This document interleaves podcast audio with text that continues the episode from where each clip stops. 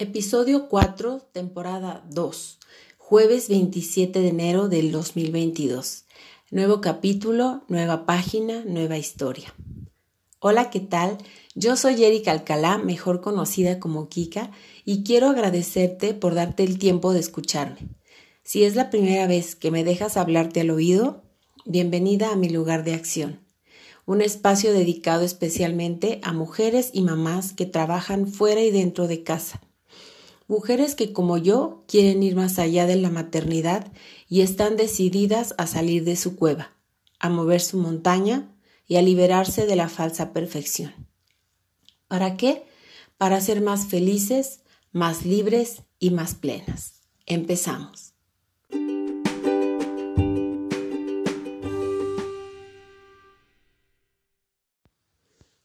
Siempre me gusta darte una reseña del episodio pasado y esta es, no saber distinguir nuestras emociones puede ser un gran problema y es el origen de muchos de nuestros conflictos personales. Esa es una de las mayores dificultades a las que nos enfrentamos y por eso es vital el autoconocimiento. Reconocer nuestras emociones y ponerles nombre nos ayudará a ser menos ignorantes en el área de las emociones. Te invito a escucharlo. Pero hoy quiero hablarte de las cosas que no han resultado como yo esperaba. Si bien me he dedicado a motivarte con mi testimonio de reinvención, de redescubrimientos de mis talentos, de haber recuperado el amor propio, de vencer muchos miedos e inseguridades, hoy voy a abrir mi corazón y te contaré algunas cosas que no han salido muy bien. ¿Por qué lo hago? Porque quiero desmitificar a la superwoman, a la supermamá, la superproductiva, la mujer que siempre está motivada y que tiene toda su vida bajo control, con la manicura hecha, los niños de 10, el esposo modelo de revista. ¿Y sabes qué? Para nada. Yo no tengo absolutamente nada de eso. Y oigo algunas voces en mi cabeza que dicen, sí, claro, como a ella la apoya su esposo, Sí, claro, como ella sí tiene tiempo. Sí, claro, como ella no tiene que salir a trabajar. Sí, claro, como a ella la mantiene su marido. Sí, claro, como ella no tiene problemas de dinero. Sí, claro, como a ella todo le resulta. Sí, claro, como ella no tiene que lidiar con W, X, Y, Z. Pues déjame decirte que no, nadie tiene todo bajo control, ni la más organizada, ni la más productiva, ni la más adinerada. No, no, no. Aquí se trata más bien de actitud ante las adversidades. Hoy lo entiendo, antes no. A mis 20 años sí lo entendía. A los 40 me perdí y hoy con 45 tengo más claridad. Yo sé que más de alguna quiere saber qué le sale mal a Kika aunque ya lo he contado en otras ocasiones, no pretendo dar lástima, sino empatizar contigo que me escuchas y puedas pensar.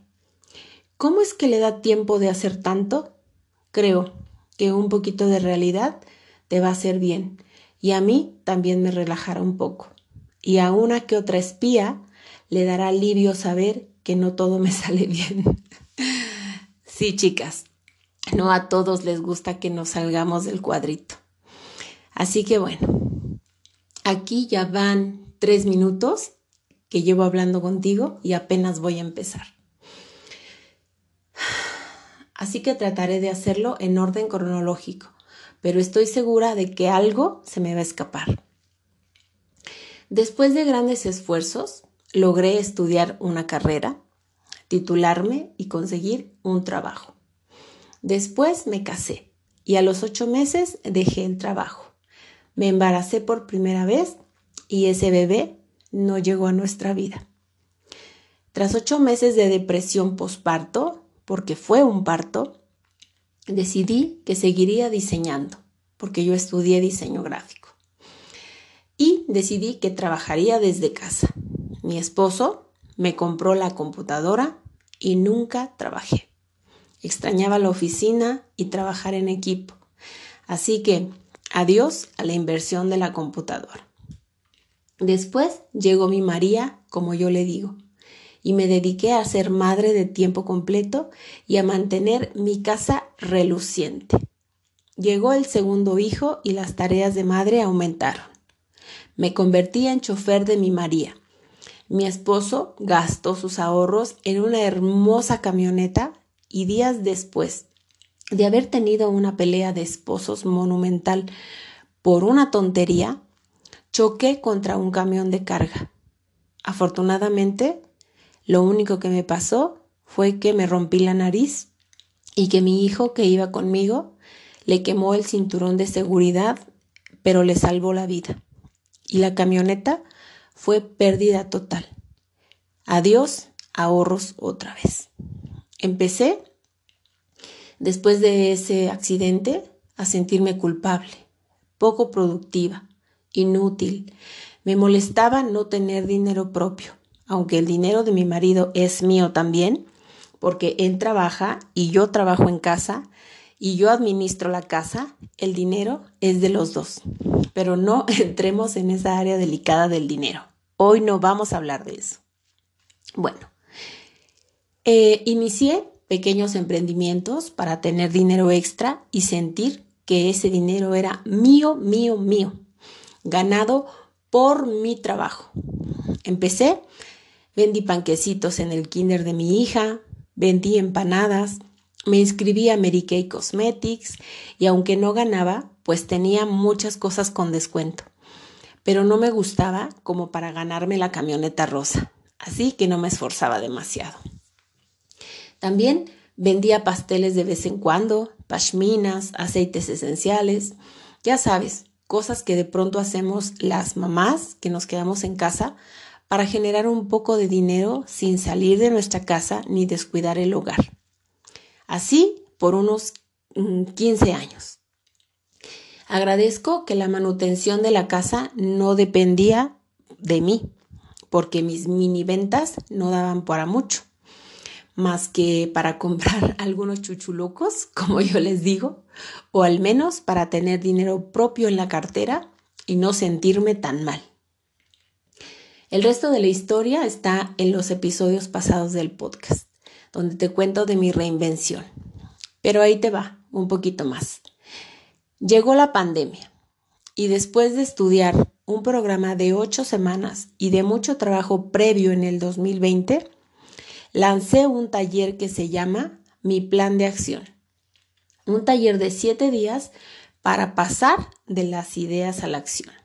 Es el plan que yo inicié solita el día que nos encerró la pandemia en nuestras casas pero que a mí me ayudó a salir de mi cueva.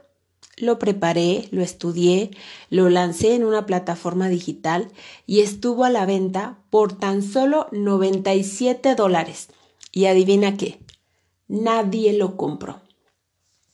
En el 2020 estaba yo en la euforia total y lancé al mundo, literal, porque lo lancé al mundo, Kika Cops Cookies. Aunque solo podía venderlo en mi ciudad, se trataba de una cajita de regalo que contenía una hermosa taza, tres brownies, tres bizcochos y una cucharita de madera hecha por artesanos.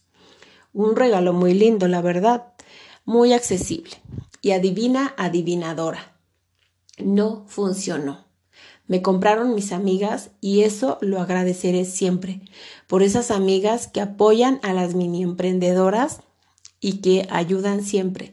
Esas amigas son una chulada, pero nada más. Kika Cops Cookies no tenía futuro.